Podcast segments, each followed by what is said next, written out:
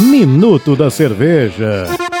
Episódio 9. Malte. É a segunda matéria-prima mais importante na cerveja. Mas para ela chegar na cervejaria, ele foi cevada aonde que o agricultor cultivou no campo. Então essa cevada, o destino dela será a maltearia, aonde que ela vai ocorrer uma germinação, que é uma ativação das enzimas, para que isso possa ser transformado em açúcares na cervejaria. Mas na maltaria ainda, ela ficou dois dias em germinação, em tanques sobre oxigenação. Essa cevada, aonde que cresceu a redícula do grão. Após esse crescimento da redícula, ela vai ocorrer uma secagem para quebra da redícula e transformar assim já em malte. Esse malte, devido ao grau de secagem e tora, ele vai dar uma característica diferente ao produto malte, que posterior vai ser utilizado nas formulações da cerveja o cervejeiro ele irá utilizar essas variedades diferenciadas no malte que irão agregar posterior características diferentes na cerveja.